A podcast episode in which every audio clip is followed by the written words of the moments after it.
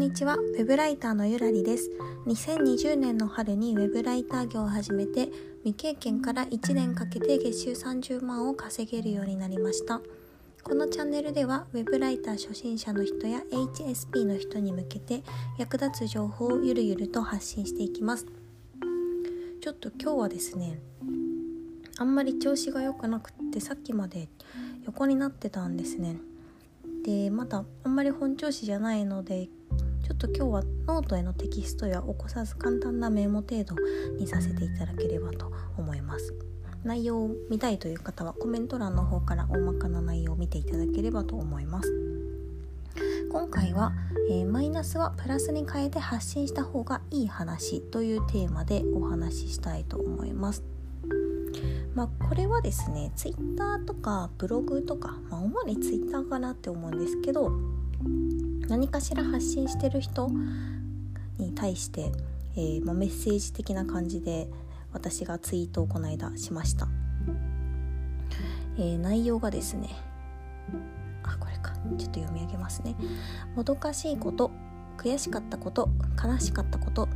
これらを発信するならプラスに変えた上で発信するといいですよ。例えばかつてはモラハラ上司にいじめられたけど独立してノーストレスな生活を手に入れたなどマイナスなことはプラスに変えて発信すれば誰かの希望になります。というお話でした。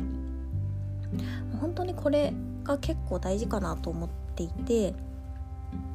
なんでマイナスなことばっかり言うとダメなのかっていうとまあダメではないんですけど他の人が見た時にマイナスな話はふーんってしかならないんですよね。なんですけどプラスに変えてから発信するとあいいなとか私もその境地に行きたいなっていう誰かの希望になります。なので、まあ、もどかしいとか悔しい悲しいっていろんな嫌なことがあると思うんですけどまあ、それだけを言うのではなくてそれをどう捉えたかとかそれを乗り越えて今どうなったかっていうのを発信すると Twitter 運用する上では結構プラスになったりしますね。まあ、例えば、まあ、さっき言ったみたいなモラハラ上司にいじめられて最悪な日々を過ごしていますっていうツイートをしたとします。そしたら多分見た人はああ大変な人だなとか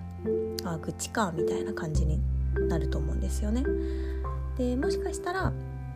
同じようなモラハラ上司にいじめられてる人とかが集まって話してくれたりとかすると思います。慰めてくれたりとか。まあでも大体そのスレッドって多分愚痴みたいになっちゃうんですよね。でまあそれがツイッターをやる目的だったらいいんですけどもしツイッターで集客をしたいとか、まあ、なるべく収益につなげるような活動していきたいと思うのであれば前向きな内容を発信するべきだと思います。まあ、例えばえー、以前適応障害になったことがあるけど、まあ、それが働き方を見直すきっかけとなりましたと。